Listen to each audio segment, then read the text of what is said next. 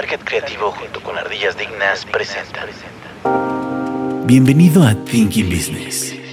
Necesitamos ideas que nos ayuden a lograr un mejor futuro. Porque este nuevo mundo requiere soluciones que nos ayuden a crecer en nuestros propios negocios. Esto es Thinking Business.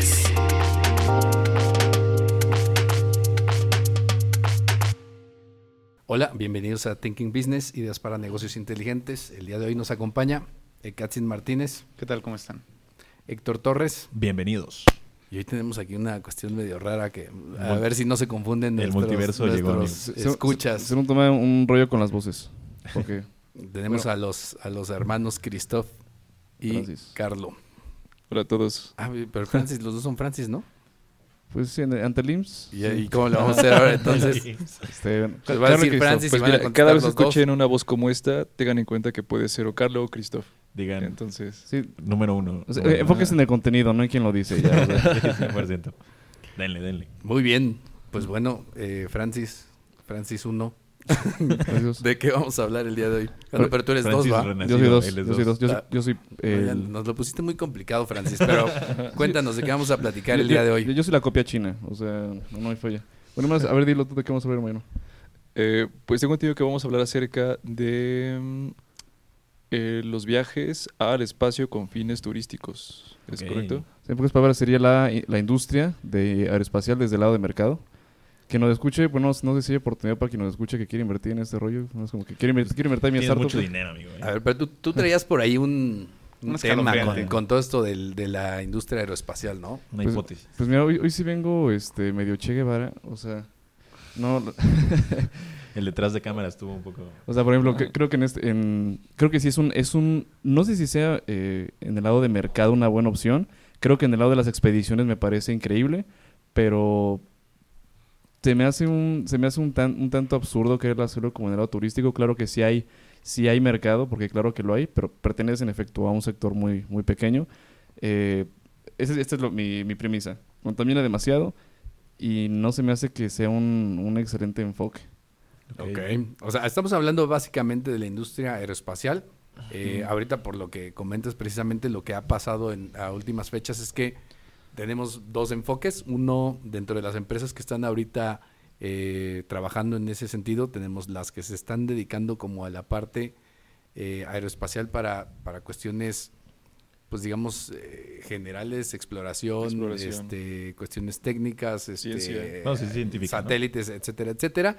Y otra parte que se está dedicando a una, pues más eh, dirigida a cuestión turística, como algo, pues obviamente, eh, que, que como tú dices, no, no le ves como tanto sentido en la cuestión de, de, de qué es lo que puede aportar, ¿no? Lo- Sí, claro, lo que digo, que, que debe ser en efecto, que está padre, claro que lo está, pero algo muy, algo que viene muy, muy cañón es que ahorita con, yo creo que se va a hacer como una segunda carrera aeroespacial. La primera fue en efecto con Estados Unidos y Rusia, hace la, la pues de que la, la NASA, que bueno, pi- mucha gente piensa que es privada, pero al final de cuentas es, de, fue declarada por el gobierno como una institución más, que fue casi casi como hicimos aquí detrás de cámaras, gobierno contra gobierno, Rusia contra Estados Unidos, y ahorita Rusia pues no figura tanto en este rollo de la pelea de la hegemonía, que al final de cuentas la ganó Estados Unidos desde los 50 para acá, pero ahorita China está teniendo eh, una inversión abismal en eh, también en la, hegemonía espacial, los satélites, el espacio y todo esto, entonces creo que Pero eso sí tanto es lo gubernamental, ¿no? de gobierno. Entonces yo creo que sí en, en esta en esta carrera ya sea de mercado, sea únicamente de expedición, yo creo que será la segunda carrera espacial, porque ya no ya únicamente hablamos de la luna ni de las expediciones, sino también estamos hablando de Marte.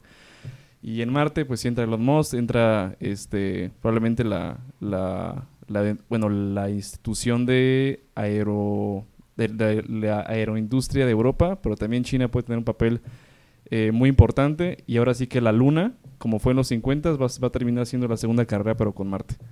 Más bien Marte se convirtió en la Más bien siguiente, en la en la siguiente- siguiente en la frontera, siguiente, ¿no? ¿no? Sí. Marte es la nueva luna. Exacto, ¿no? Y, y ahí, Qué romántico. digo, vamos, vamos a tratar de ponerlo justo en esa perspectiva. O sea, si estamos hablando de, de- de esta cuestión de, del espacio, de ir al espacio, lo que sí pasó en un principio es que se tomó como una carrera eh, en donde los que estaban involucrados eran los gobiernos, los que realmente tenían esa idea de pensar y de mostrar una hegemonía eh, a nivel de países y a nivel del mundo. eh, fueron los gobiernos. En realidad, pocas empresas se metieron a eso, o sea, fueron los gobiernos los que trataron de desarrollar planes para llevar eh, en su momento poder salir al espacio, poder llegar a la Luna. Eh, de ahí se crea la NASA, eh, Rusia con sus programas espaciales.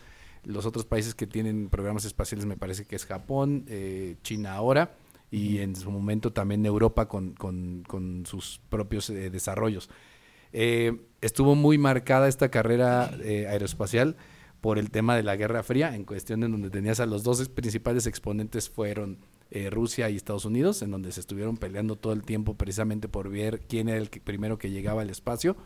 Y Rusia incluso al principio, me parece, si no mal recuerdo, era el que llevaba mano, ¿no? Porque creo que fueron Sí. de hecho los primeros en poner un satélite Sí. y en poner a un A ser vivo. en el espacio. No, Ah, a un ser a un ser vivo en el espacio que fue la, Yuri La perla, Gagarin. la perla laica. la perra laica. Ah, y después el Que todos hombre en el conocemos por Mecano. que fue Yuri Gagarin, ¿no? Sí. Sí, que fue el primer hombre en el espacio. Eh, entonces hasta ahí iban ganando, que ahí fue donde Estados Unidos como que dijo o trató de poner un hasta aquí, en donde se propusieron ellos en ser los primeros en llevar a alguien a la superficie del- de la luna y poder dejar ahí su, su bandera, este, Que después llegan, llegan los de los eh, conspiracionistas de que no, fue, que no, que no pasó, que fue un invento, la frega. Exactamente, ¿no?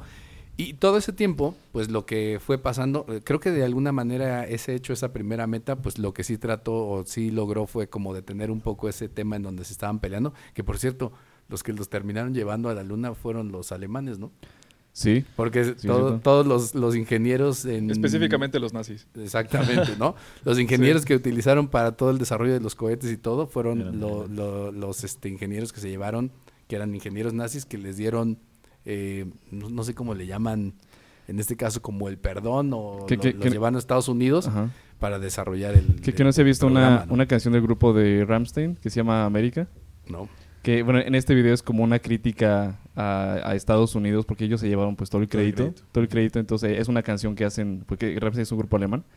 Y hacen toda esta crítica de decir, oye, pero al final de cuentas es que, bueno, para empezar la, bueno, la bomba, la bomba atómica, la bomba atómica pues tampoco es como que el mejor invento. Pero pues fue, fue tecnología alemana utilizada por, por, los- por americanos, güey. Y, pues, y creo que Estados Unidos ha sido, ha sido el que se lleva el crédito de todas las, las aportaciones de, de Europa. Sí, es que los nazis se fueron o a la Unión Soviética o a Estados Unidos y los sobrantes se fueron o a Brasil o a Argentina. Exacto. Sí. Que también por allá anduvieron, nada más que esos ya se dedicaron a otras cosas, ¿no? sí, o sea, por ejemplo... A vivir en el campo tomando mates, ¿no? Pues Sí. o también, no sé si habían escuchado la historia, digo, eso lo- así muy al, muy al margen, pero la historia de que el pueblo donde hay más, eh, eh, ¿cómo se llama? Gemelos en, en el mundo, es un pueblo que está en, en ¿cómo se llama? En Brasil. Y justo el tema era que este, ¿cómo se llamaba el, el doctor este el Sí, nazi, el doctor Ajá. Muerte que le Ah, llamaban? sí. Ah, que experimentaba con gemelos. Sí, ¿cómo se- Ajá. eh, eh, le encantaba eso. El del cien Y- pies, y, es, este, cien se- pies. y se cree que justo fue y se metió al- a esa parte de la Amazonia, me parece que es donde El está el pueblo. Mengele. Sí, la parte Mengele. Mengele, ¿no? Mengele. Ese Sí, y fue, y fue a esa zona y es justo donde, curiosamente, además de que todos son rubios este, en esa zona, este, pero precisamente donde hay más, más, este, más gemelos, ¿no? Entonces es como curioso precisamente esa situación, pero sí, o sea, se, se fueron para todos lados, pero eh, estuvieron detrás de todo este desarrollo. Una pregunta, ¿A- Alemania, Alemania tiene, digo, porque hablando del, del- del- pues que Alemania tiene la hegemonía de Europa, además, bueno, Francia y luego Estados Unidos, releva- eh, digo, Inglaterra relevándolo, ¿Alemania no tiene, no tiene hegemonía en este, en este lado espacial? Eh, están metidos, pero en conjunto con toda la Unión Europea. O sea, están como parte de la Unión Europea, entonces digamos como están dentro de eso, pues digamos que se va el, el no, no lo, no se muestra como si fuera Alemania, sino todo lo que están haciendo es a través de la Unión Pues yo creo que Europea. en, en este caso, en conjunto, eh, digamos que yo creo que la, la NASA terminó, bueno, no sé si la NASA ahorita va, sí creo que la NASA sí tiene como un nivel de, de como de participación científica, pero sí, sí el, el 100%, 100% del proyecto del- de, Elon Musk con Starlink eh, es Marte. Entonces, yo creo que probablemente o la NASA o eh, Elon Musk o ambos eh, por parte de Estados Unidos, China, eh, bueno, por parte del, Partido Comunista China, pero ahora sí que va- vamos a entrar a una segunda carrera por la hegemonía del espacio, del De- de espionaje hecho, sí, como y que, de como que Marte. eso, eso fue lo que empezó, ¿no? Eh, lo que- después de como que se llegó a la, a la luna, como que ya el, el- la idea de seguir con eso como que fue decayendo. Sí, en es como realidad, decir, llegamos, se logró. Exacto. Ah. Y ya, digamos, lo, lo después, en términos generales, ya como que nadie se enteraba nada, pero pues lo que estaban haciendo era subiendo montones de satélites para todo lo que quisieran. Por ejemplo, los satélites de GPS, que eso sin... eh, por ejemplo, los rusos subieron su, su propia... No sé si los de GPS, de hecho, son de ellos, pero fueron lo que estuvieron subiendo y todo era tecnología militar básicamente. Entonces muchas de las cosas que ya se estaban haciendo en el espacio fueron ya en cuestión que no era pública sino militar. Entonces durante mucho tiempo ya no se supo qué estaba pasando.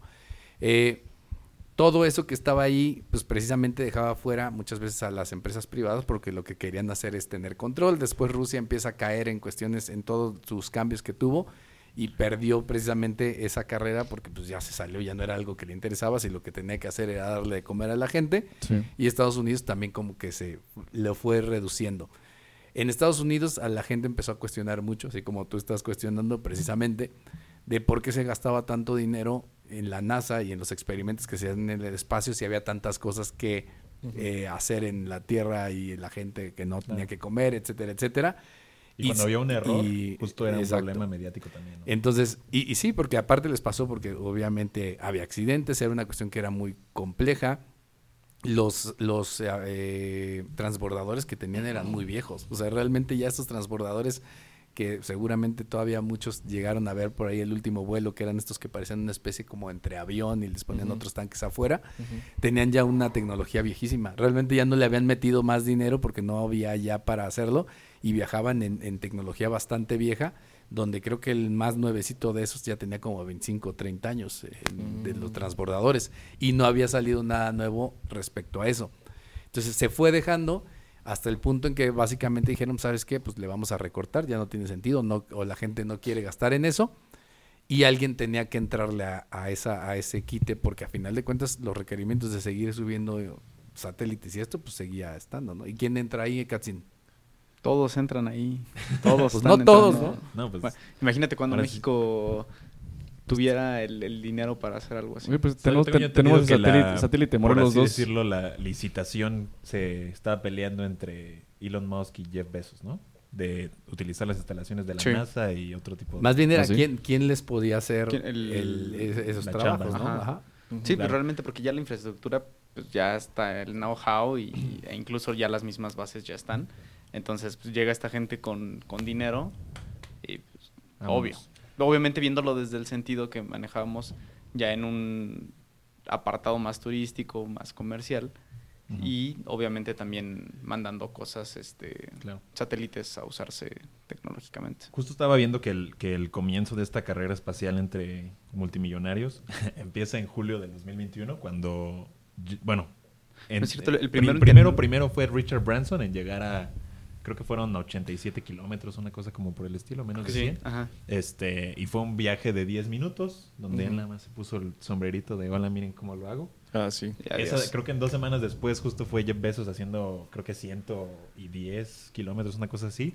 Este, y justo comentaba este tema del cambio, pero creo que la revolución empezó cuando pues la tecnología de SpaceX de poder hacer los cohetes reutilizables, disminuyendo, creo que lo que estaba viendo era de un 70 o casi 80% del costo de... De Sí, por- volarlo, porque de hecho ahorita creo que... No, creo que interrumpa, no sé si eres, pionero, Starlink, pero lo que hablábamos antes aquí, antes de, de iniciar el podcast, eh, el aterrizaje, por ejemplo. El Sí. aterrizaje de los de los, de los, de los cohetes está... Que era parte de precisamente hacerlos más baratos porque eran reutilizables, ¿no? Pero, pero sí, justo creo que de los que empezaron primero en llegar al espacio, entre comillas, era justo, justo Richard Branson, que fue y que tengo entendido que además compró otra empresa que justo ya estaba haciendo eso. Nada más que sí hay mucha diferencia tanto en, en el enfoque. en el enfoque que tenían, pero también por lo mismo del enfoque e incluso El en el tipo de nave que utilizan. Ah, claro. El tipo de nave que utiliza él es más bien un tipo de nave que es más parecido a un avión, en donde en realidad eh, puede ser mucho más ligero porque no necesita llevar muchas cosas. Los otros, básicamente, los desarrollos de, de Elon y de, y de Jeff Bezos están hechos para transportar grandes eh, cantidades de carga, o sea, carga realmente importante.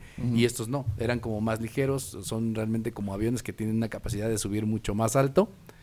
Y por eso pues también era muy distinto eh, la forma en que los desarrollaron, el costo y realmente las posibilidades que tenían, ¿no? O sea, ellos ahorita ya están llegando, llegan, no llegan tan alto, llegan básicamente a, no sé si es la estratosfera, que es donde ahí prácticamente hace el cambio en donde se deja de ver el cielo azul y, y ya ves como la oscuridad Cuando ya, del- ya del pierde, gra- espacio, cuando ¿no? pierde gravedad. Y es hasta donde llega, ¿no? Y además su idea es que creo que dura, no sé si dura, dura menos de una hora, ¿no? Sí, o son sea, todo el viaje en, el- en subida y bajada creo que es nada lo que Du- está. duró más el. No sé si se acuerdan de. Alguien que mandó Red Bull. ¿Fue Red Bull o Monster? Ah, re- claro, eh, Red Bull. Fue Red Bull, ¿no? sí, el, el salto más, el más... salto más alto. de- Fue un, austra- un australiano, ¿no? Creo Sí, que lo subieron en un, lo subieron como en un globo de estos que utilizan para meteorología. Lo subieron en una, en una como cápsula y de repente cuando salió justo a ese punto, se tiró, ¿no? Sí, No que era un punto en que a- aún había gravedad, pero no había oxígeno, ¿no? Entonces tenía que usar... De hecho, se desmaya, se desmaya en el, en el En el camino. camino. ¿Ah, Sí, sí? sí, se desmayó. No, qué miedo. Uy, qué miedo. Sí. Sí, se, se Pero desmaya. sí, sí es algo que él tiene que poner en su currículum. O sea, o sea, sí en lo que Red Bull quitarlo, güey, en lo que trabaja. No, tiene que- Red Bull lo, lo, lo No, sigue no, utilizando, claro. pues al final, No, pues, Red no- no, Bull- al fin de cuentas no se murió. Le, le dio alas. Ahí está el gol. Le dio Sí. alas. Pues Red Bull. Dos equipos en la Fórmula 1, hazme el favor. No, y todo lo que tiene, pero lo que tiene. Oye, a México hay que hacer uno igual, pero con Vive 100. ¿Te quieres lanzar tú? ¿Te La- quieres lanzamos lanzar? un taxista, güey, desde arriba, güey. ¿Y por qué un taxista? Güey, yo lo conocí por ellos. Son los que. Ah, porque No, ellos eh, lo, no, lo utilizan. el- el Vive O 100. sea, le, ponen, le pones un globo de estos meteorológico a un suru y lo subes. Simón. y lo que caiga. Patrocinado por el. Pollo Feliz, güey. Doctor Simi. Li- Lirusisa. Lirusisa. El doctor Simi seguramente sí El le entraría. Cesarín. Oye, sí que hablando de Doctor Simi, no sé quién sea su community manager, pero Hablando, Ah, de, Ram- ahí- hablando de Ramstein. era de oportunidad ahí. Hablando de Ramstein. Pero, pero bueno, eh, entonces, esta- estos parten de esas dos formas y en el otro caso, pues lo que decíamos es, realmente si necesitabas un cohete para subir toneladas de carga, pues era otra cosa, ¿no? Y precisamente ahí sí, la mentalidad de ellos dos es, a ver, tienen que subir, se tienen que subir satélites, se tienen que subir eh, eh, material, por ejemplo, para la construcción de, la estación es- eh, espacial, se tiene que llevar comida, se tienen que hacer muchas cosas en el espacio, eh, subir eh, cuestiones para experimentos, etcétera, etcétera. Y es la forma de pensarlo y verlo era totalmente distinta. ¿Y tú qué opinas de que se haya independizado eh, en cierta medida de que ahora la industria espacial sea privada? ¿Crees que sea un buen paso? La luna no es de nadie. Ni, ni No, sí, Marte. no, sí, pero Es los que- es de los chinos, es de hecho, tienen idea de ahorita ir a la luna, ¿no? Quieren, O sí, sea, sí de quieren. hecho ya... Voy a ir a comprar mi pedacito ahí de terrenito, ¿no? Mis tres metros. Bueno, Creo que lo que sí podemos ver es que si lo medimos a lo mejor en tiempo, Claro. eh, los avances de la, de la de- en este caso de, de la industria privada han sido mucho más rápidos que lo que fue Claro. La, la NASA. el, el- ajá, exacto, Lo cuando estaban- gubernamental. exacto. Es que siento que en el río, en el río privado, o sea, sí, se puede utilizar para eh, como expediciones, no, pero no con fin Turis- cien- bueno, científico. comercial. Con un fin científico, sí. sí. sí, no, no, yo creo que ahorita, no si la tirada, o sea, que va a tener, Richard Branson o Jeff Bezos va a ser con motivo de expedición científica o si más bien turística. Pero en el sector científico, eh, o sea, yo creo que más bien en esta industria, pues la forma en la que les va a dejar, probable- yo creo que la forma en la que les puede dejar sería el, el- el sector pri- eh, privado y que de ahí pueden tener financia- eh, financiamiento para, para expediciones científicas. Pero ¿a qué te refieres con el sector privado? Sí, o sea, ¿El de que, turístico? Sí, o sea, o sea, de que, de que quieren hacerlo turístico. Pero yo creo que el turístico no sale. ¿eh? O No, sea, no, realmente, realmente yo creo ¿Quién que... tiene para el nicho? El nicho sí es muy, muy, muy chiquito. muy Sí, y realmente Pequeño. yo creo que no es como que, o sea, sea de donde van a salir. O sea, más bien es el tema de lo que le está cobrando ahorita, por ejemplo, Elon Musk. Y tengo que entendido que Jeff Bezos también puede hacer eso. Lo que están cobrando por subir un satélite. Pues que en este, en este caso, ¿qué es lo, o sea, cuál es la tirada? ¿Qué desean hacer con Starlink? Y, o sea, ¿cuál, Bueno, cuál- cuál Starlink- es, cuál es el Starlink- motivo SpaceX. principal? Starlink, Starlink eh, es el de- SpaceX es, el, es eh, Ah, los SpaceX, cohetes. SpaceX. Sí, Starlink es la del internet. Son los satélites. Ajá. Ah, ok, ok, sí, Sí, sí. eh, eh, esos son, de hecho, ahí en este caso, pues lo que está haciendo Elon Musk es que se da servicio a su propia empresa. Que de hecho no se ha visto que China eh, declaró de que si esos satélites eh, estaban Estaban arriba encima de- de en China, los iba a derribar. Wow, Por sí. decir- No, fue Rusia, ¿no? Ch- Fue China. ¿China? China. O creo que Perú. Sí, güey. No sé. Sí, como los iban a tirar. Segura- Ajá. con Sí, resorte- resorterazos. Con Sí. sus resorteras. Nicaragua. mon- montados en unas llamas iban a decir, ahora sí llegamos. Llamas escupiendo hacia el cielo. Censurados. Con resorteras. Güey, que las llamas escupan, güey. Pues Pues digo, ese, ese es el, el- el punto, ¿no? Que creo que realmente donde está, o sea, donde le están tirando es eso. Creo que una de las cosas, o sea, es que también de repente es qué es lo que puedes encontrar en el espacio, qué es lo que puedes desarrollar o qué es lo que puede ser interesante como, como vía de desarrollo. O sea, de entrada estaba eso. Requieres, como sea, antes quién subía, o sea, el satélite Morelos que tanto hablabas hace rato que desarrollamos aquí en México y que, y que, y que se mandó al espacio, ¿quién lo subió? Estados Unidos. la NASA, ¿no? Pero era básicamente el, uno- el único que tenía esa posibilidad de hacerlo. Hoy en día, pues básicamente la mayoría de los países, si requieren tener comunicaciones o las empresas, pues tienen que subir sus propios satélites. Entonces, la necesidad, a final de cuentas, Estable. para muchas cosas es enorme. O sea, eh, entonces ahí es donde precisamente entra el negocio de que a final del día, si, lo, si la NASA dejó de tener esa posibilidad, tengas a alguien más que lo pueda hacer. Claro. Pero ¿qué otras cosas se ven en el espacio como oportunidades de negocio? Pues mira, bien, justo ahorita comentaste el tema del, del uso de satélites con, pues, con el fin de generar una conexión, una mejor conexión de internet a nivel general, ¿no? Porque al final Starlink, justo su tirada, yo Es imagino que también es como un financiamiento eh, ya utilizando la infraestructura que tiene para llegar al espacio, porque justo comentábamos, el tema de viajes, eh, pues sí, como buscando el turismo. Quizás sea una de las cosas que... A pesar de que los costos han disminuido, todavía, bueno, la verdad es que no sé en cuánto esté un boleto. pero Ya nada más cuesta como 200 mil bastante, dólares. bastante Es más, barato, es más barato viajar en el metro, te Y lo justo aseguro. estamos hablando de una experiencia de menor a ir al cine, ¿me explico? O sea, son 10 minutos, 15 minutos de ir, estar un rato en bajo cero y después ya, ok, agarra tus chivas. Oye, pero esa- como ir a Six Flags, Pero ¿no? esa vista nadie te la va a quitar. Ah, claro. Digo, la experiencia de estar increíble, ¿no? Pero creo que actualmente lo que han hecho es más bien invitarlos. ¿no? Yo, yo creo que probablemente pueda No ser si como una de las... Yo creo que quizá una de las cosas que hagan, pero definitivamente no creo que sea como el core business de su, de su enfoque. Bueno, ¿no? yo, yo he llegado al espacio por 50 pesos y... Nah, pues Ah, bro, pues tú- súbete, a la, súbete, súbete a la peña de Bernal. No, pues, ve, ve a la feria y súbete el que da vueltas. güey. Pero Es creo como, que justo ahorita se viene tal vez una tirada interesante de ver cuáles van a ser las maniobras comerciales que pues de, de alguna u otra manera financien lo, lo que sí se está haciendo en realidad, ¿no? Porque la, la tirada de Elon Musk, tengo entendido, es sí llevar a la primera civilización ya que se quede, quede Oigan, viva en Marte. ¿A usted qué les parece eso? Porque mucha gente dice, no, está... Hay mucha gente que, que dice es más costeable em, recuperar la Tierra en muchas cosas a irnos a Marte. Porque la idea de Marte es... es- está interesante, claro, suena genial, pero es, de- es casi imposible. Entonces empezar de cero, tal cual. Sí, pero una cosa es, vas a estar ahí. Y dicen, sí, hay una, una forma científica de hacer que genere su- que la atmósfera y el vapor y la fregada, pero eso nos, va, eso nos va a tomar... Si lo ves como por futuro de tu propia especie, claro, es excelente, pero no nos tocará verlo ni siquiera a 10 a 10 generaciones. Lo que pasa es que mucha gente lo que... Yo creo que tampoco se, es que se vaya a llevar tanto tiempo, pero mucha gente, el tema es como que lo ves en el sentido de decir, ah, si tenemos que escapar de este planeta, nos vamos a Marte, ¿no? Que es como mucha gente de repente lo entiende. Y hay otros que dicen, si te puedes ir a Marte y vivir en Marte, por más que se ponga feo en la Tierra, sería más fácil quedarte aquí y mantenerte bajo esas circunstancias.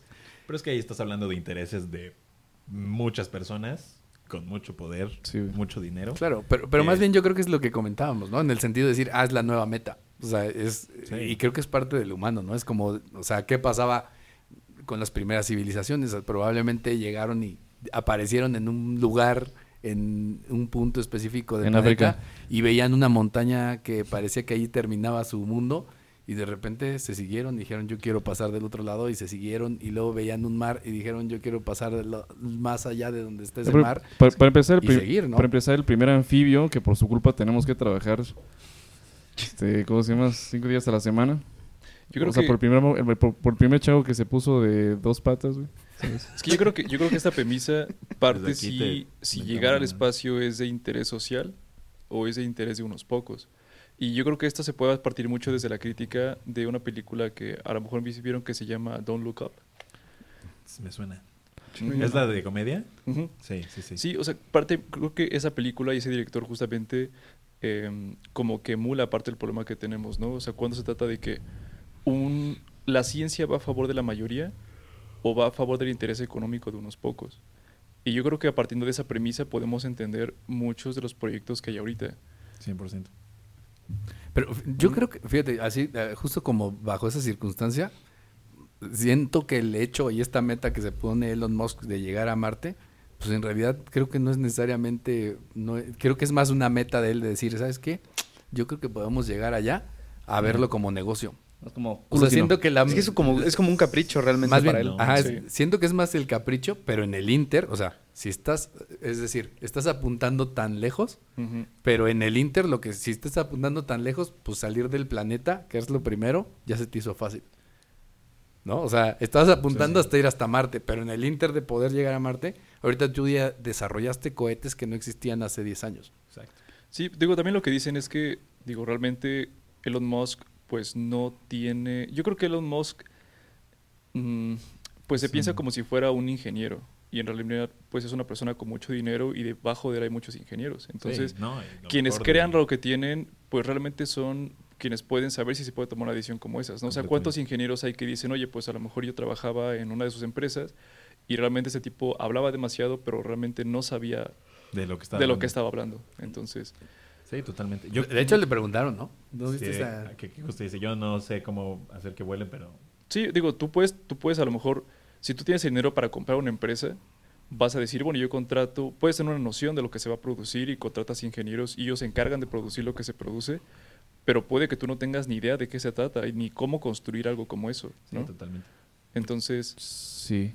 Pero justo, ah, bueno, yo no sé si sea más bien un- capricho de otro niño rico. O sea, yo, yo creo que, no sé, por ejemplo, bueno, tengo la noción de, de que Elon Musk, pues justo tiene la idea de recomprar sus Teslas para crear un modelo de taxis que se muevan que se muevan solos, O sea, ¿no? justo él digo, haga un producto que me genere financiamiento, uno, porque su tirada era saco carros económicos para después sacar un superauto, que ese superauto ya va a ser como la firma de lo que estoy haciendo, luego saco trailers y al final busco el van a regresar conmigo para seguir generando dinero, o sea, creo que más bien él, él por lo menos tiene bien planeado ese giro de negocio. Yo no sé, pero a No ver, sé, no, no, no creo que- defiéndelo, yo- defiéndelo, no, Katzin. no, no creo que lo tenga así como que tan ciclado como lo estás tú estableciendo, no lo sé, No lo sé, Rick. Pero también, o sea, ponle. Él dice ya llevar a, a un grupo de personas a que se queden ahí. Ok, lo que dice Juan Manuel. Ya los sacaste del, del planeta. Ya los puedes poner ahí.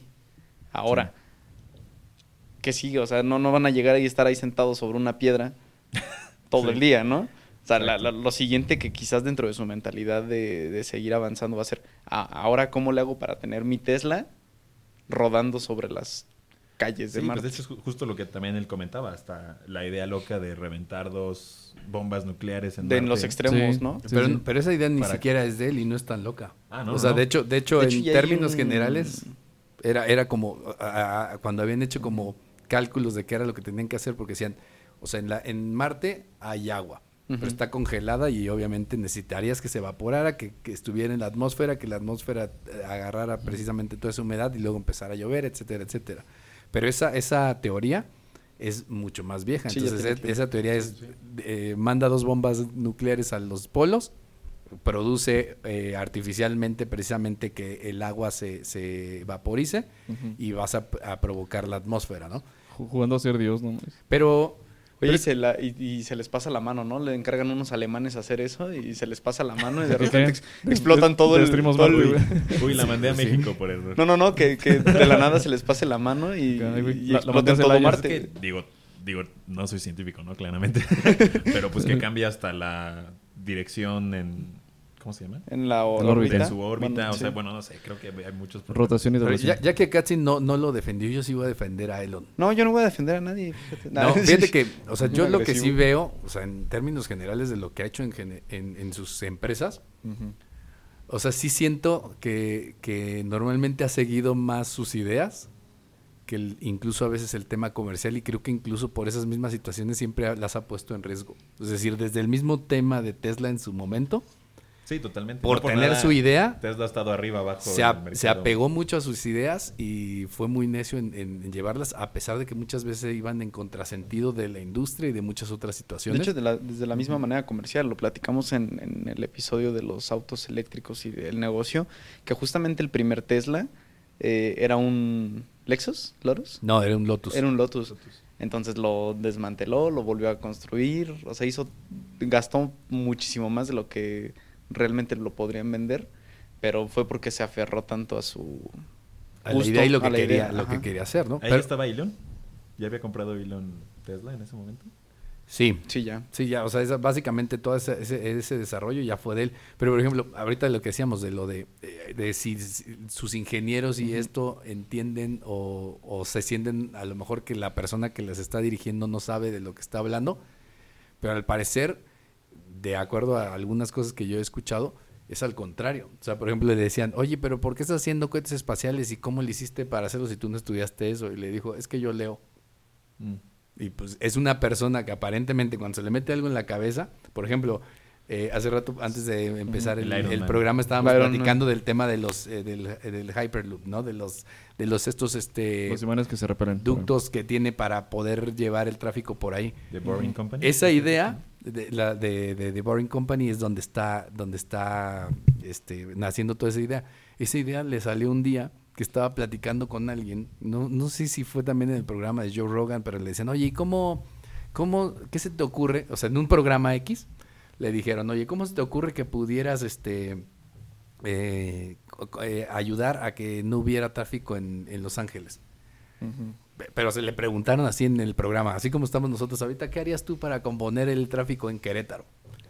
Se pone a pensar, pues, se pone a pensar y agarra y dice, "Mm, yo haría en túneles y podría hacer túneles que tuvieran esto y esto y esto y así podría hacer que la gente se moviera más rápido. En la misma semana va y pre- pidió que comprara unos predios y pidió permisos para excavar.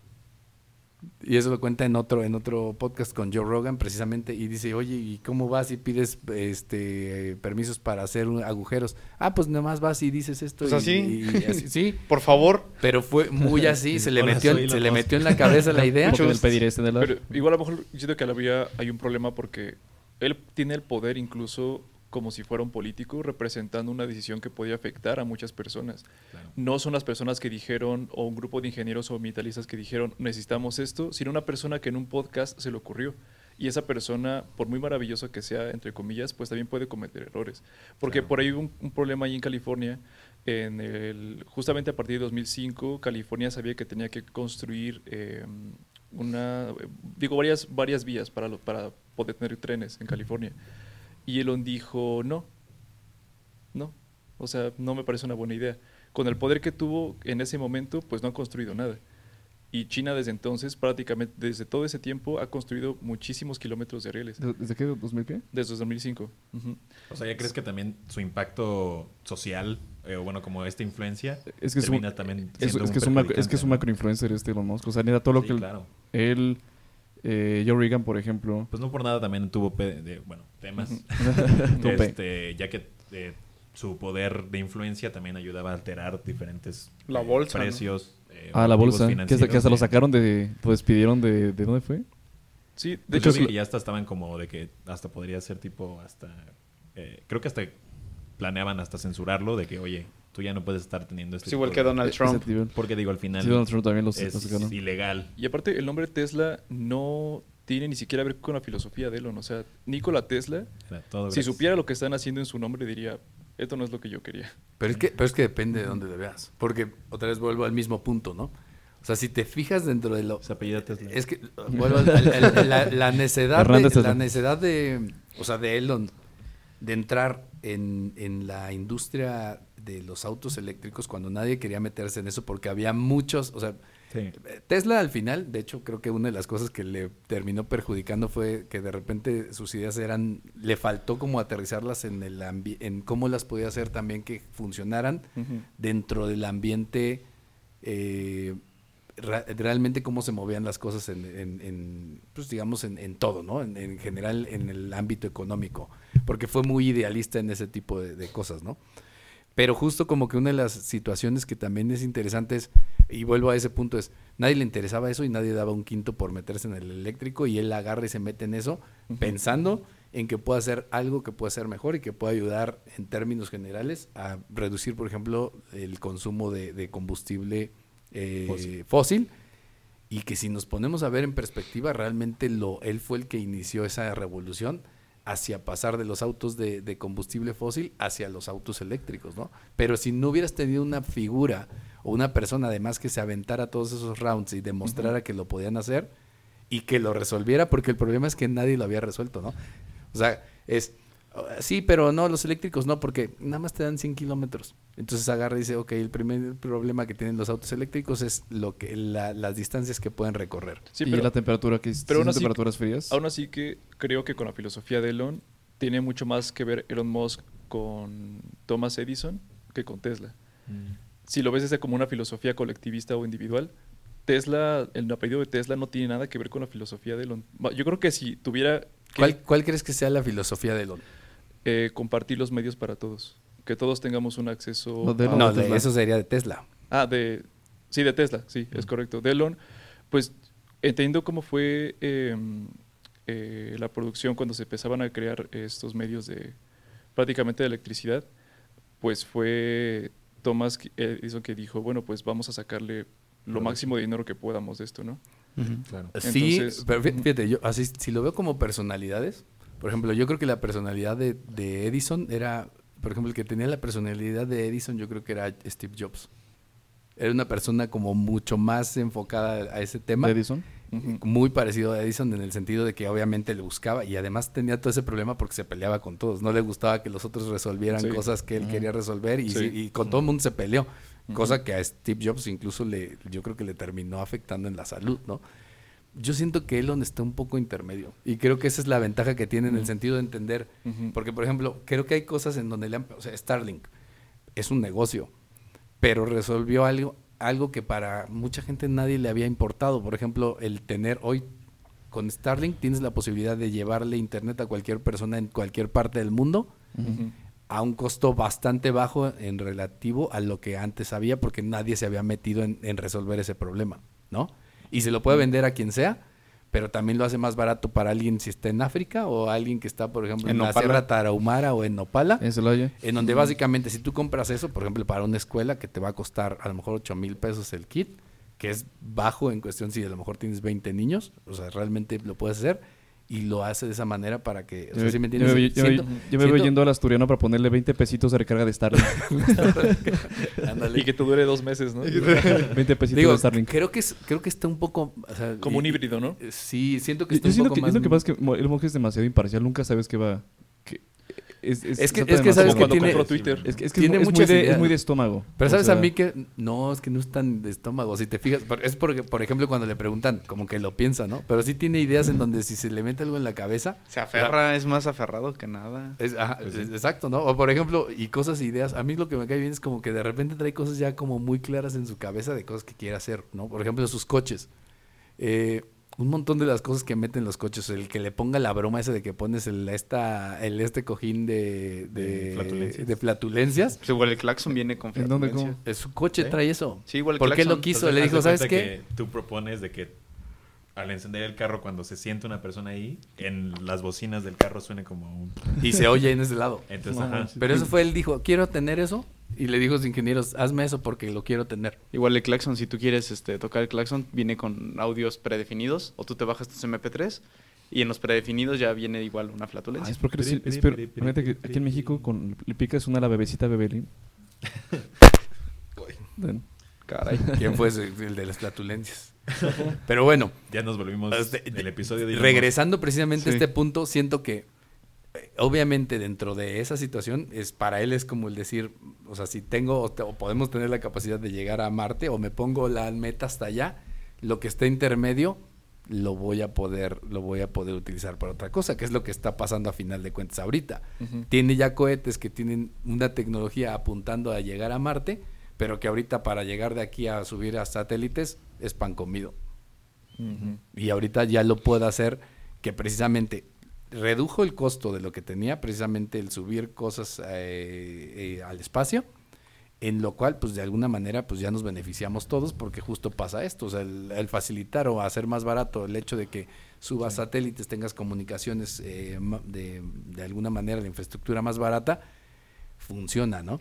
Entonces creo que eso es como, como en términos... Yo creo que algo muy interesante de esta década y lo que viene es que en Occidente se puede decir que a lo mejor en Estados Unidos tiene una figura como Elon y, bueno, todos esos magnates. Y tenemos del otro lado a China, que es prácticamente es colectivo, ¿no? Entonces habría que ver cuál es el avance de cada uno, y hasta cuál es el alcance de cada uno y qué es lo que pueden hacer, ¿no?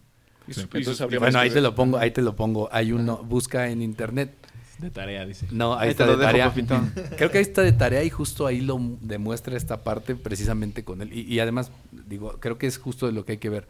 Pero no sé si vieron, a algunos de ustedes les tocó que hubo un foro en donde invitaron a Elon y estaba Elon con, ¿cómo se llama? El, el ¿El de de Alibaba.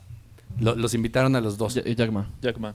Los invitan a los dos por el impacto que tienen ambos en términos generales en, en En el las industrias y en el mundo. Pero lo que dice Jack Ma no tiene nada que ver con lo que dice Elon. O sea, Elon es muy aterrizado y muy inteligente en lo Ah, que sí, sí, sí, responde sí y de hecho lo hace ver como un estúpido a Jack Ma.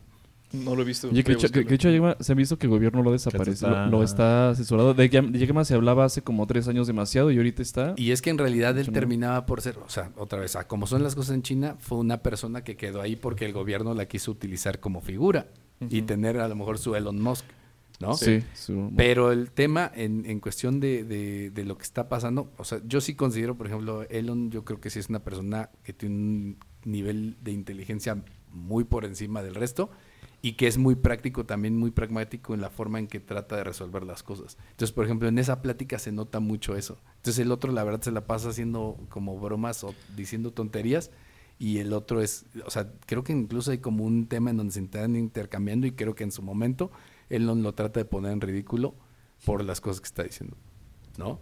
Por también esa parte de decir, ok, puedes hacer este tipo de cosas y cómo, cómo vas a ayudar o qué, o qué beneficio va a tener en general la gente, ¿no? Entonces, es un poco como la visión. Entonces, aquí siento que si nos vemos en, en ese sentido del espacio, pues hay mucha gente que de repente dice, oye, pero pues, ¿qué, qué, ¿de qué me sirve? De hecho, no sé si vieron la película de Interestelar. Claro. ¿Se acuerdan que hay una, hay una hay una escena en donde llaman al papá, al, al- al protagonista, lo llaman a la escuela los maestros de, de su hija. Su hija, o sea, él, él había sido astronauta y en su casa tenía libros. Se supone que para ese entonces, porque no me acuerdo, es en el 2200 o no me acuerdo en qué fecha es, pero ya es muy avanzada eh, en- en- en el tiempo. Se supone que lo mandan llamar, él tenía libros, cuando se supone que ya no había libros, o sea, ya no se usaban los libros, tenía libros en su casa de historia y de astrología y de astronomía y no sé qué tanto cosas. El caso es que su hija se puso a leerlos y cuando su hija estaba en la escuela, la mandan llamar, mandan llamar a su papá y le empiezan a decir, oye, es que tu hija, nos da mucha pena, pero ¿qué crees que tu hija empezó a hablar de cuando los, este, la gente había ido a la luna y todo, y todo este tema de que se usaba antes? Y pues como todos sabemos, eso era una cuestión política y entonces ya no dejamos que los niños hablen de eso y les hablamos de cómo este fingimos la, eh, la llegada a la luna y todo eso. Y él, siendo astronauta, dice, "Está- o sea, ¿qué te pasa? ¿No? Y aparte, porque es que creo que es muy inconsciente de tu parte dejar que la niña lea esos libros que ya no están autorizados, así como ahora que nos ca- están Que cambiando nos los están libros censurando. de la CEPA aquí en, de en- conocimientos. en- en- en México. Bueno, ya era hora de quitar a Paco el chato. Y, y les, de- y les decía y les decía eso, ¿no? Como en el, en el al, mono, de, al mono que se pone calcetines grandes, güey. en, en el entorno de, de- de esa situación es como decir, oye, pues también qué es lo que ha pasado. Y él les dice, por ejemplo, ¿sabes qué? Durante mucho tiempo, una de las cosas eh, que permitió que, mi- que su esposa, porque su esposa había fallecido, estuviera, se mantuviera más tiempo con vida o le detectaran un problema de cáncer que tenía, era un este una máquina de estas para tomar tomografías. Y dice, esta tecnología no hubiera existido. Ah, porque también le decían, es que la niña hablaba de la NASA y eso. Y sabíamos que eso era para gastar dinero y no se le daba a los pobres y no sé qué. Dicen, no. Todo eso que se gastaba en investigación permitió que gente como mi esposa, que tenía un problema, tuviera tecnología que le pudiera eh, mostrar un- una enfermedad que tenía. Y sí, hay muchas cosas que se han desarrollado a partir de lo que se ha visto eh, o se ha resuelto precisamente para llegar al espacio, ¿no? Y es también lo que está pasando en el Inter.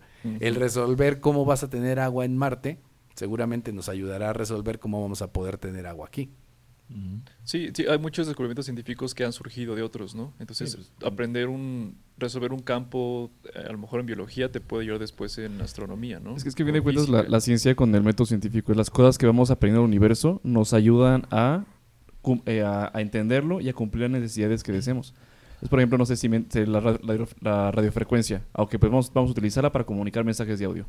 Eh, por ejemplo, el microondas, ¿cómo, cómo, se, cómo, cómo se inventó el microondas? Ah, bueno, el microondas creo que fue por un científico que estaba desarrollando igual una tecnología para otro campo, pero fue porque mientras lo estaba desarrollando notó que su chocolate en su bolsillo estaba derretido. Entonces, ya tenemos que cantar. Entonces, lo, lo padre en este que quería caso hacer sobre- un arma, ¿no? A lo mejor un arma o... Creo bueno, que es así. que de hecho en la historia del, en la historia militar es cuando más se ha Sí, desarrollado... Sí, sí, sí, todo ese tipo de tecnología. Pues en, en la guerra mundial, se, no, no sé cuánta tecnología alemana surgió eh, a través del, del rollo bélico. Hugo Boss. Ah, bueno, ya hablamos, ya, hablamos de eso. Eh, Adidas. Adidas. También ya estamos hablando. Pero aquí, por ejemplo, Francis, tú eh, manejabas o manifestabas al inicio del capítulo sobre tu preocupación en, en que no estabas, bueno, igual no tan eh, acuerdo en llegar hacia fuera de la Tierra. Por No, ejemplo, no. en, en cuestión de, bueno, ¿qué? No, no, digo, no quiero estar de acuerdo, sino que me parece algo totalmente inútil. O sea, que decías O sea, o sea, o sea, yo- esta yo- nueva industria No, turística en o sea, el o sea, espacio yo lo que no decía de que, un- yo sí digo que para mí, lo quizás no me interprete, para mí me hace- se me hace interesante que sea por expedición científica, pero no que sea por fines comerciales, porque no tiene ninguna validez más que una experiencia humana. Pero bueno, ¿y, y cómo, cómo ven ustedes el tema de la basura espacial? O sea, si ahorita eh, con Ujú. cuánta chatarra no hay allá arriba y luego si empiezan a hacer, no sé, no, no, no creo que vaya a funcionar así, pero empiezan a hacer como un parque turístico enorme en el espacio. O sea, ¿Qui- ¿Quién sabe Pues si la chatarra... están explotando eh, asteroides con el fin de extraer minerales. sí. O sea, Ah, bueno, ya que justo hace, hace rato lo que quería llegar a ese punto. Aquí lo que está pasando y muchos donde ven que va a haber precisamente ese tipo de posibilidades es que algunos minerales que ya no estamos encontrando aquí los puedan los se puedan extraer de eh, asteroides que puedas estar rescatando y entonces imagínate el ser humano estar minando esos asteroides para traer algunas cosas que no están ya encontrando en, en, en- O sea, como una forma de decir, de, una forma de decir de utilizar recursos cuando recursos de aquí se hagan... escasos. Ujú, O escasos. que haya algunos, algún tipo de, de recurso que requieres y Ujú. que ya no lo tengas aquí, o que no haya la suficiente cantidad, por ejemplo, ¿no? Y eso sería empezando precisamente por la luna, que creo que es un poco la idea de que tiene China ahorita, de poder ir y explotar algunos minerales que están en la luna y traerlos para, para la Tierra, ¿no? Va, va a ser muy interesante lo, lo que venga con China. Yo creo que es... Digo, prácticamente va a llegar un momento en que, justo como mencionamos antes del podcast, es que ya no se trata, o sea, la pregunta ya no es si la hegemonía la tendrá China superando a Estados Unidos, sino la pregunta ahora es cuándo, ¿no? ¿Quién gana? Ajá, y el que gane, ¿qué va a hacer? ajá. Y sobre todo, ¿cuál va a ser la respuesta cuando Estados Unidos tenga que pasarle la batuta, ¿no? O sea, lo se- ¿será un buen perdedor? O sea, uno de los perdedores que decir, Bueno, aquí no gana ninguno, ¿no? Botón. ¿Quién sabe? Luego se ponen Sí. medios inestables y empiezan a hacer Todo ya guerras, un botón de distancia, ¿no? Pues sí, tal, tal cual, por eso te digo, luego se ponen inestables y Pues les da por andar mandando y además cosas. que además a este punto, por ejemplo, pensando en, en eso incluso, pues también China se ha puesto las pilas, porque ahorita su, pro- Sí. su desarrollo del programa espacial, pues ya también está muy avanzado, o sea, ya, ya realmente están al casi al mismo nivel, bueno, al menos de lo que en términos generales entendemos. Siento, o sea, por lo mismo que platicamos ahorita, que el hecho de que Jeff Bezos y, y Elon estén ya metidos aquí, creo que eso le da ventaja a Estados Unidos. ¿Por qué? Porque creo que sí ha avanzado más rápido. Sí, eh, hay, más nivel de relaciones y de... Es más, yo creo que hasta la misma, porque además ellos dos se han tirado mucho, ¿no? O sea, Elon y, y- y Jeff. eh, Jeff Bezos Sí. por el eh, por el tipo de proyecto que cada quien tiene uno con otro y Es que, es sí, sí son tanto diferentes a ellos, ellos, ellos dos. totalmente, ¿no? Creo que, bueno, a muy poca gente le agrada. eh, Ambos. no, creo que Jeff Bezos es el que tiene menos seguidores, menos, ¿no? menos seguidores. Menos Sí. simpatía. Eh, eh, menos- en- tiene más, menos simpatía que, Elon Musk. que Elon. Creo que también Elon Musk ha trabajado su in- imagen personal.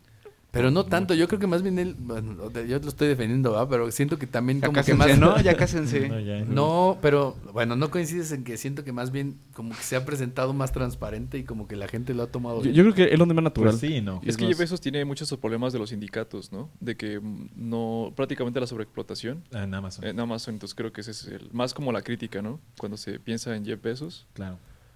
Sí, Pues, pero también... Tesla también la, bueno, Tesla. Ambas, eh, Elon Musk también la tuvo, ¿no? O sea, justo la carta que hicieron sus trabajadores hablando de SpaceX. Justo, Ah, los que no los querían ingenieros, regresar a Que no la- querían las volver. plantas, sí, ¿no? Sí, sí, que, sí. que ya no queremos que él represente la imagen de SpaceX. Y digo, ah, bueno, Ah, pues, de- de- de- despedido. después del capítulo. Pues es que no después no es como que capítulo, puedas ¿no? cambiarlo, ¿no? O sea, es que, Oye, oye, pues de hecho, eso pasó justo después del capítulo que, que fumó que con sí. Rogan, ¿no? Con- que hubo una carta de que Ah, porque justo como... su imagen estaba Ajá, alterando la... como El fumó mercado. marihuana, Ujú, bueno. entonces, Ajá. este, por eso lo habían, lo habían puesto. Ya nos van a censurar. censurar Digo, para quien no sepa, ahorita el profe acaba de fumar. este. No, nos van a censurar por eso, pero bueno, explícito. le vas a tener que poner explícito. A ver, le ponemos ahí un pip. Ándale. Marihuana Pip, Más fácil, ¿no? Pero, pero sí, o sea, Yo, yo creo que ah, lo interesante sería, justo hablamos de, de el desarrollo de... Cuando desarrollo... Bueno, más bien, cuando creas o se desarrolla un nuevo mercado, va a haber pequeños nichos que se van a estar desarrollando, ¿sabes? Justo lo que hablábamos. Queremos llegar al espacio, van a haber diferentes industrias que van a crecer o se van a desarrollar Sí, de forma colateral. alrededor de ella. Entonces creo que, es, creo va a ser interesante justo todo el, eh, pues todo el desarrollo científico eh, que se desarrolle para no solamente llegar, sino también establecernos allá. Creo que va a ser pues una, una pequeña salpicada del- de, varias industrias que van a ir cambiando al- alrededor de esta y creo que pues por lo menos económicamente también va a tener un impacto al menos positivo para acá. poco a poco va creciendo, ¿no? O sea, les decía hace rato, pues ya básicamente se convirtió en un Uber el caso de, de SpaceX. Ya, ya subió los primeros eh, astronautas a la estación Sí, espacial. O sea, ay, échanos un ride, pues sí te llevo. Échanos- Oye, lleva, llévales Vas- vas- comida. Entonces, Sí. ¿vas para allá? Vas Órale, para allá. Pues sí, y es lo que está haciendo y es donde lo está explotando. Pero yo creo que tal vez mucho de lo que parte es todavía las posibilidades que tiene el espacio en términos de minerales, en términos de investigación, este en términos todavía de ser como la nueva frontera o la una frontera que El- todos los objetivo. países quieren hacer. ¿no? objetivo. Definitivamente. Bueno, ¿Qué no pueden hacer o qué, qué hay de eso para el resto de la gente? ¿O está cerrado la industria aeroespacial únicamente para Mira, Yo Jeff Bezos y yo yo-. Richard Branson? yo, sí- yo sí y creo, Elon yo, Musk? yo sí creo que es una empresa que es una empresa que tiene tant, que es una que tiene una inversión, una inversión ti- titánica que creo que sí es yo creo que ah, eh, más bien nos correspondería en este caso a ver quién puede ser mercado de pero como tal a menos de los que de los mercados de México de la- Y menos creo de que- quien yo conozco, no, no tiene para pagar, ¿no? Sí, o sea, de aquí a siete personas que pueda conocer a hacia arriba, yo creo que es una industria que sí está eh, en manos de un sector muy pequeño. Claro. Yo lo que creo es que la tecnología debe de ir siempre acompañada de ciencias sociales. Sí. Porque cuando no va acompañada de, de ciencias sociales, lo que creas es un Black Mirror. Oh. ¿No? Pues sí. Y. Sí, cuando sí, un Ujú. Dival de Valentina. o sea, ¿Dónde vale? Pues Sí, clásico, ¿eh? Justo creo que, por ejemplo, lo que, pues no solamente estos millonarios han, han o le han atinado, tal vez haya sido por error, ha sido pues el buen ambiente o buen- el buen ecosistema de empresas que giran alrededor de esto. Estamos hablando de que prácticamente una empresa es cliente de otra y están hablando del mismo grupo empresarial. Y creo que justo, pues sí, o sea, puede venir acompañado de múltiples beneficios para el mundo, pero también, justo creo que tú lo platicaste al principio, de también el impacto eco- ecológico que está teniendo Eco- también esta eco- industria. Una disculpa.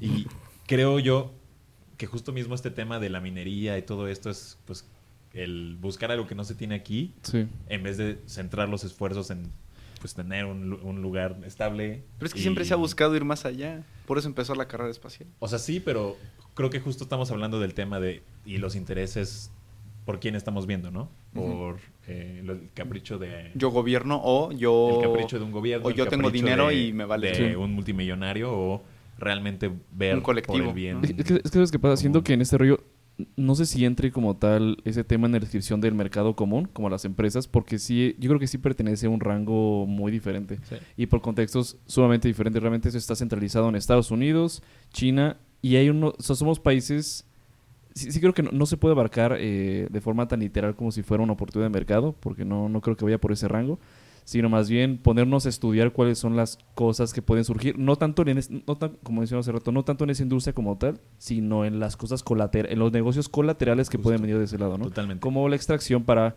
ese tipo de, de, eh, de materiales o em, por Llevar ejemplo, satélites, ¿no? la, capacitación Satélites, eh, yo- yo- yo- para en, el mercado laboral por ejemplo sino yo creo que todos los tipos de negocios o cositas que pueden ir de forma colateral pero inmersamente ese negocio como tal sí está en manos de un sector Está muy cerrado, es Eh, muy yo- cerrado. Yo Muy entiendo que la privatización al final bueno, sí es un plus porque le, le da como carta abierta a, a estas personas a desarrollar, porque muchas veces el tema de que estés usando fondos Estatales. estatales, Estatales, sí, no es- Pero no, pero no están usando fondos estatales. No, no, no, o sea, pero justo hablo de que, por ejemplo, el, el tema o el problema principal con la NASA era de, ah, pues con este cohete que acabas de explotar pudiste haber construido 700 escuelas. Ah, ok, pero no tiene nada que ver un presupuesto A con el B. Y cuando es privado es, pues bueno. Está enfocado a eso, ¿no?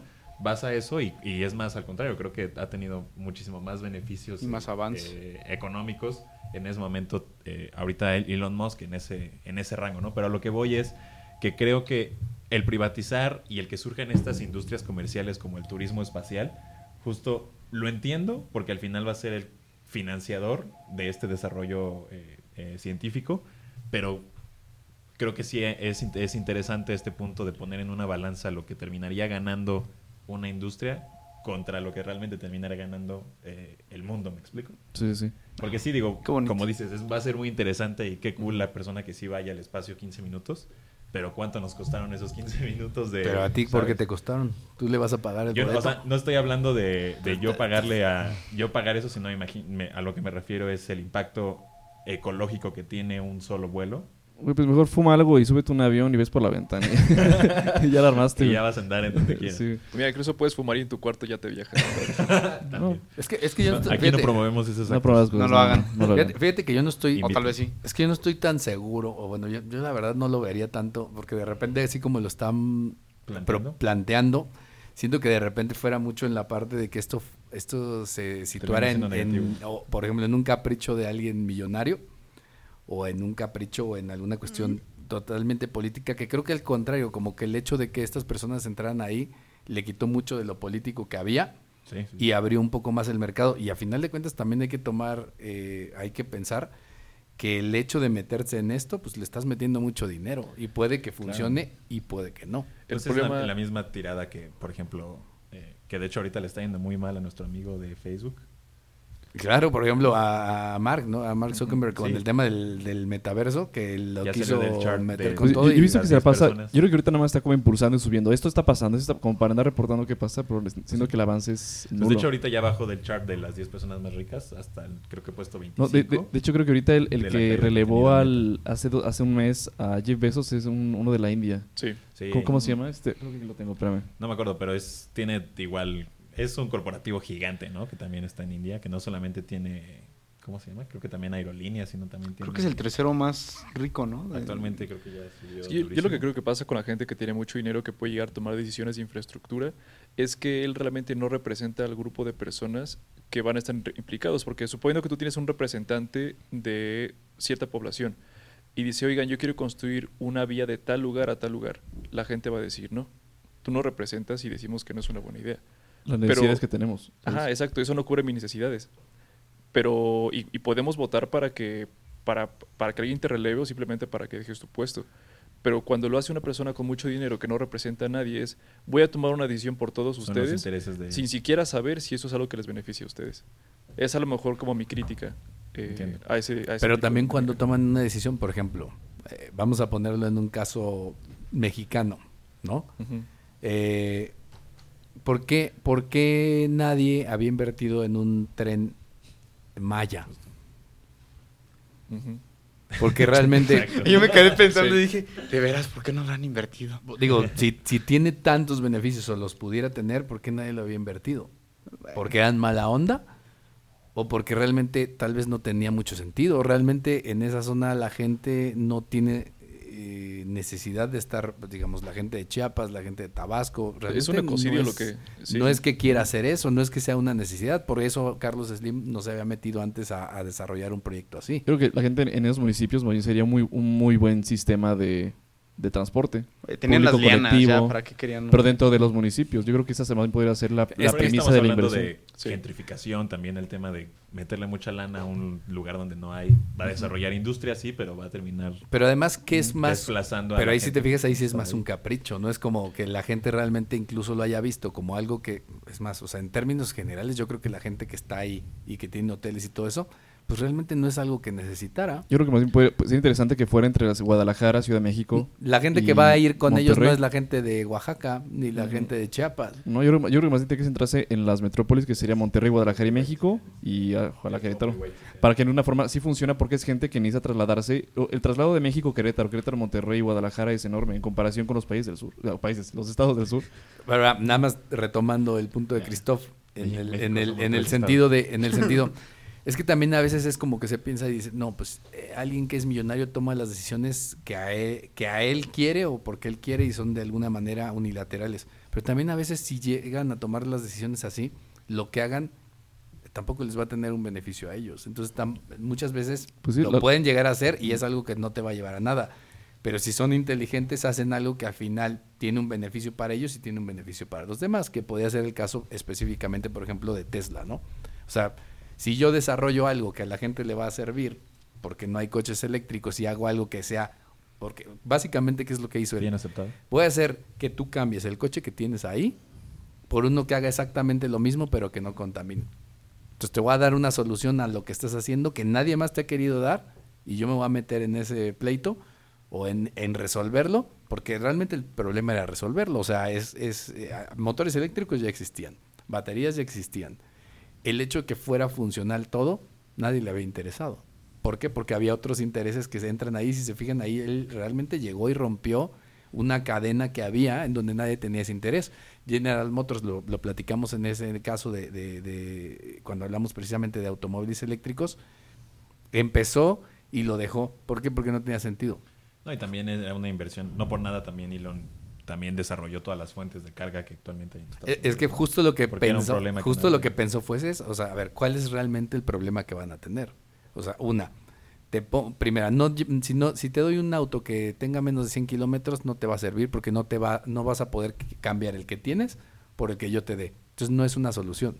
Entonces resolvió eso primero de todas las formas posibles, con tecnología, nuevas baterías, eh, la forma de usar y optimizar los motores y incluso hacer los coches mucho más. Si se fijan, una de las cuestiones es, la mayoría de los coches de Elon y los que más está vendiendo son sedanes, a diferencia del resto de la industria que está vendiendo SUVs. Las SUVs son inmensamente Gastadoras. menos son eficientes que los coches, pero todos están vendiendo y todos están comprando SUVs. Todo mundo, hasta los que son ecologistas, compran SUVs. Y él, siendo coherente, los coches que más vende son sedanes. Tiene un SUV nada más, ¿no? Sí. El el que se le rompieron Sí. los, los cristales. La que se abre No, con... Ah, bueno, la- la- pero es la pick-up, ¿no? Que esa se supone ya Es es la que abre las cestas de gaviota, ¿no? Y que- Exacto. Pero el resto, el resto son, Oye, son, pregunta, ¿y, son y de, ¿no? y de Solar City? ¿Todavía, todavía existe esa cosa? Sí, todavía existe. Sí, ellos De hecho- desarrollan eh, pilas y paneles Los solares. paneles, sí. los paneles. Desarrollos inmobiliarios. Se los van a llevar a Marte ahí a de cargar. Oye, que incluso en chinga, ese, ese tema tam- también bueno, sería un poco interesante para otro capítulo, en el tema de la energía. Ahorita que muchos, bueno, muchas, muchos eh, gobiernos, bueno, pues cierto que eh, Europa, ¿no? Que está arrinconado y va otra vez a recurrir a las, a las energías fósiles, pero sí siento que el sector de, el, de la Energía nuclear. De, de energía, de energía nuclear y solar suena, yo creo que puede ser una muy buena oportunidad de mercado también. Sí, de hecho hay un tema por ahí muy interesante, que es de que uno de los planes de China es este, pues prácticamente China se contaminó muchísimo en este proceso de crecimiento, ¿no? Pero ahora China lo que quiere hacer es justamente recurrir a las energías verdes. Entonces, esta idea de la China contaminada que tenemos en a algún momento va a desaparecer. Y eso creo que me parece algo muy interesante. Justamente que aparte sea el gobierno o sea un estado. espantaste, güey. No manches, ¿qué pasó? ¿Qué pasó? Yo dije, están balaseando aquí. Me Ok, bajaste la sigamos. presión, güey. Sí, no sé qué pasó. Perdón, decías. Ah, sí, digo, me llama mucho la atención este, justamente ver cómo, cómo el Estado chino va, va a lograr eso, ¿no? Porque digo, me parece un plan demasiado, demasiado complicado, sobre todo por el- que China es la fábrica del mundo. Y ver cómo van a hacer esa transición, creo que vale la pena darle seguimiento para ver justamente cuál va a ser su plan. Sí, va a ser algo muy interesante. Ahora, voy a retomar otra vez. En el tema del aeroespacial, eh, el caso incluso de Querétaro como una, como una entidad en México que se enfocó precisamente en, en tratar de desarrollar esa industria dentro de todo lo que cabe, es que no estoy tan seguro de que a veces esté bien que la veamos tan lejana y que no veamos la posibilidad que abre que abre esa situación, porque si a final de cuentas es algo que está creciendo, ¿por qué no pensar en que seguramente habrá cosas que haya que resolver? De alimentación, por ejemplo, ¿no? O sea, temas de, de alimentos, de, de desarrollar, por ejemplo, alimentos que se puedan llevar y que te puedan durar mucho tiempo, que, eh, que, que puedas llevar para la gente que va a estar viajando al espacio, eh, pensar cómo solucionar algunas de las cosas que va a requerir él don- si quiere llegar a Marte o si se quiere hacer eso, Sí, o si fabricación. hacer trabajos en el espacio, pues creo que al final también, digo, si no, eh, es que a lo mejor ese es el problema, que siempre lo vemos tan lejano y no nos metemos a hacer cosas porque, por ejemplo, es, pues, ay, si quiere ir a, a Marte, pues sí, está loco. pues está loco, pero igual va a llegar a Marte y en el Inter ya se hizo millonario. Y a lo mejor nosotros nos aterrizamos y no estamos pensando tan lejos como para decir en dónde entramos nosotros dentro de eso y qué pudiéramos Claro. aportar nosotros para lo que se pudiera necesitar, ¿no? Sí. Sí, pues justo creo que más bien eh, tú dices que el interés actualmente debería ser cómo me... eh, cómo s- surfeo la ola que está desarrollando. qué puedo hacer o qué es lo que van a requerir, ¿no? Incluso en términos de hasta pensar, vas a necesitar hábitats o vas a necesitar, eh, no sé, estructuras que se puedan eh, llevar desarmadas y se armen allá. y Sí, ni modo que lleguen allá a echar sus colados o Claro. mezclar grava, ¿no? O sea, bueno, no. en una de esas pueden llevar mexicanos a, a- a, este, Esa va a ser, construir va a ser- Marte, va a ser ¿no? la nueva este, basura espacial, ¿no? Hay un bote de, de esos de cómics ya bien deslavado. De todos modos, es- dicen, por ejemplo, había un chiste de... ¿Cómo se llama este individuo? Pero hay un chiste en el que dice, oye, es que si te fijas en, en- en el History Channel y en todos esos, siempre aparecen lo- los, los documentales de cómo construyeron las pirámides de Egipto y qué es lo que hicieron. Y dice, si te das cuenta, nunca hacen uno sobre las pirámides de México. ¿Sabes por qué? Es cierto. Pues que los mexicanos son bien fregones construyendo. No di- di- o sea, si Nadie los dicen, puede cuestionar. Los egipcios construyeron eso. Ah, ¿cómo le hicieron? Y pero a los mexicanos nadie les cuestiona cómo construyeron sus pirámides. Sí. Entonces hay que mandar Sí, mexicanos a construir Te eh, dije, echar- Marte, ¿no? Echar acá la mezcla. Pero bueno, vamos cerrando. Eh, Katzin, Eh, va a ser un... Muy interesante. Va a ser muy interesante, ¿no? Les propongo que investiguen. No, no es cierto. Eh, definitivamente esta carrera, por así decirlo, ya viéndolo con, con esta óptica que traen los... Pues no nuevos ricos, no sé si llamarlos los nuevos ricos. No, los nuevos de- no. Yo creo que esos son los ricos ya de, Ya de, generaciones. de ¿no? generación. y dale con los ricos. Tú, ya te Bueno. volviste chairo, ¿ah? No, Oh, pues. Pobre es pobre porque quiere. Pero ve, soy, soy pobre y ve dónde estoy. Bien podría estarme ya en un recorrido de aquí 10 quiero minutos. estar. Pero aquí estoy Estoy feliz. No, o sea, va- va- es, es interesante ver cómo está cada uno por su lado haciendo cosas eh, quizás nuevas, distintas, para tratar de llegar al objetivo que traen de, de explotar eh, el espacio, por así decirlo. Si ya acabaron explotando y dominando lo que, lo que hay aquí en tierra, creo que ya sobrepasaron esa frontera y ahora por eso buscan justamente salir de, de esta de esta de este bello planeta Tierra. Entonces, eh, justo un poco lo que decía Francis, a mí también en cierto punto se me hace ilógico el decir, ah, mira, te presento el nuevo paquete turístico para que vayas a la luna y regreses.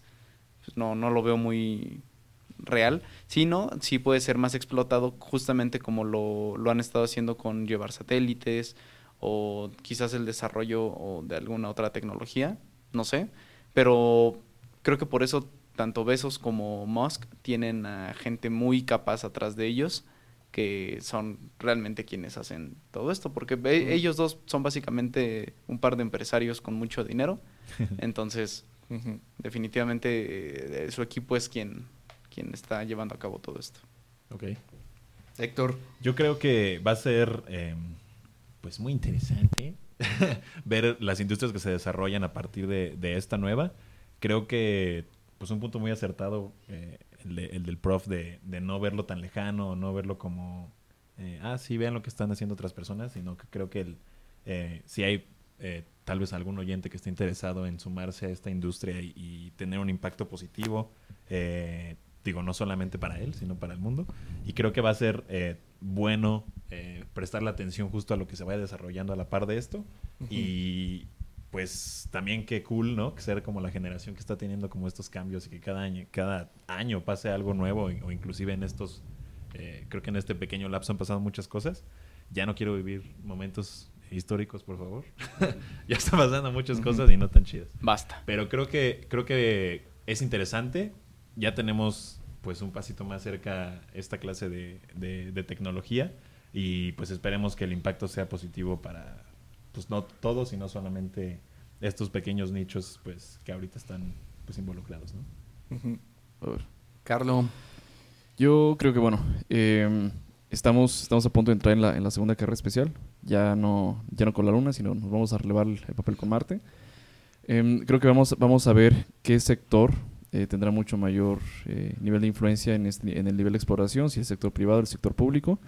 Y bueno, la carrera que tendremos entre China, ya Rusia pues ya no, no, figura, en el, no figura en el papel en este, rat- en este momento. Pero Están sería- ocupados. sería con, con China. ¿Están ocupados ahorita? Un- Una guerra no, no sé de qué se trata entre China y, entre China y Estados Unidos. Eh, en el sector, yo, te- yo todavía me mantengo un poco escéptico en el, sec- en el sector comercial, pero vamos a ver qué surge eh, de este lado. Yo, yo apuesto mucho más en el sector de la expedición. Y pues mantengámonos informados. Vamos a ver qué, qué surge de aquí a unos, a unos ¿Sabes qué es tan interesante la India? No sé si ellos estén ahorita. La India, que- creo, creo que sí, creo que sí tiene. ¿Tú, tú sabes? ¿el sé. programa espacial? El Pues programa sí tiene, sí, sí. ¿Quién lo tiene? El Ah, bueno, ya no te dije el nombre del el este que es el tercer eh, Ah, hombre más rico, el Gautam. Adani. Oye, pero él, él- él de que tiene... Según yo tiene consorcio enorme de, de empresas, no sé Petróleo, exactamente, debe ser, pero según yo también está metido en, en, en cosa espacial. No, no estoy muy seguro, hay que checarlo. No me crean. Este, pues yo creo que es un Stop. tema hay que, en el que hay que darle constante seguimiento. No es como la Segunda Guerra Mundial no se estudió cuando estaba la Segunda Guerra Mundial, sino hasta el después, ¿no? Entonces, yo creo que vamos a, es importante ir dando seguimiento y ver si el sector privado, el público, da más resultados y lo más importante es a quién beneficia. Entonces, partiendo de esa premisa, eh, dándole seguimiento, creo que nos puede dar muchas respuestas a la humanidad. Y es importante, por lo mismo, eh, mantenernos informados, eh, platicar, incluso con posturas que pueden ser opuestas a las nuestras. El debate me parece algo demasiado importante y sobre todo aprovechando los medios que tenemos. Claro. Y ver muchas noticias. Yo creo que la- estar viendo noticias me parece una de las cosas más importantes. Eh, 15 minutos en la mañana me parece suficiente y sobre todo con un carácter eh, crítico, sobre todo. Yo iba a hacer una, una última aportación. Eh, bueno, no, ya pasaste. ya, ya, ya, por favor, otra, otra.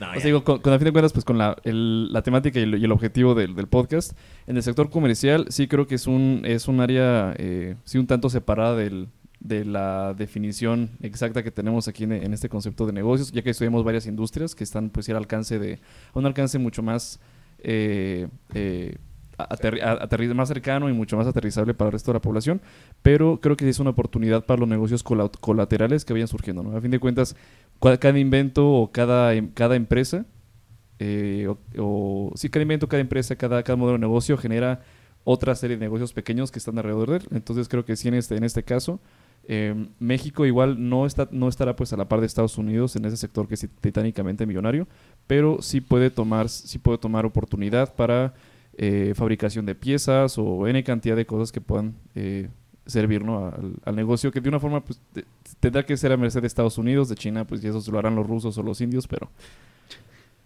Amén. Ok. Muy bien. Bu- Bueno, eh, creo que la industria eh, aeroespacial realmente trae nuevas oportunidades, sobre todo que se ha despegado ahora nuevamente y creo que, creo, yo en, en- en particularmente sí creo que el tema de que esté en, en manos privadas ha hecho que se dinamice más y además creo que abre más oportunidades que cuando estaba con, eh, con los gobiernos porque normalmente trataban de ser mucho más cuidadosos y más eh, cerrados en respecto a quién podía entrar dentro de la carrera, ¿no? O dentro de las necesidades que se tienen. Y creo que eso abre oportunidades, lo, lo mencionaba hace rato, de, de lugares, por ejemplo, en el caso de Querétaro, en, México, donde ha sido un estado que se ha tratado de orientar mucho hacia esta, hacia esta parte del el desarrollo de la industria aeroespacial.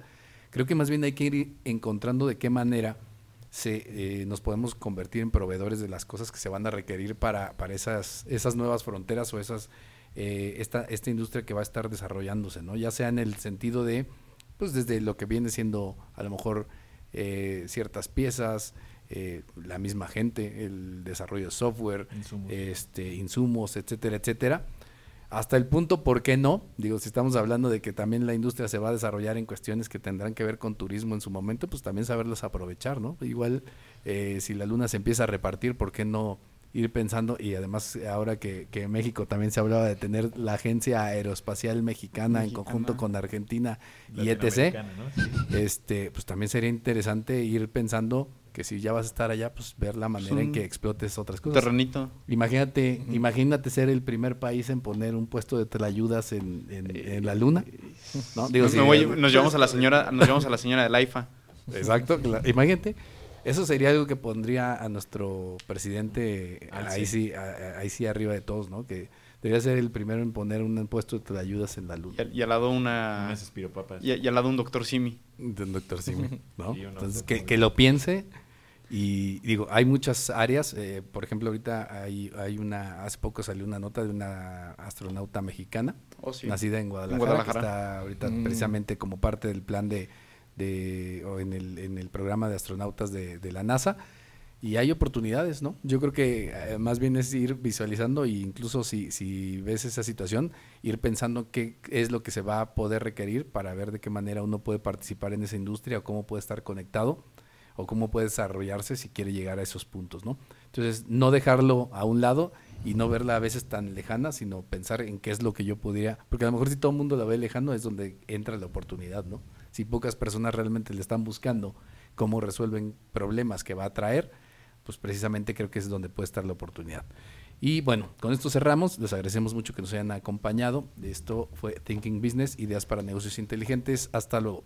Adiós ahí. Bye, bye. Hasta luego. Chao.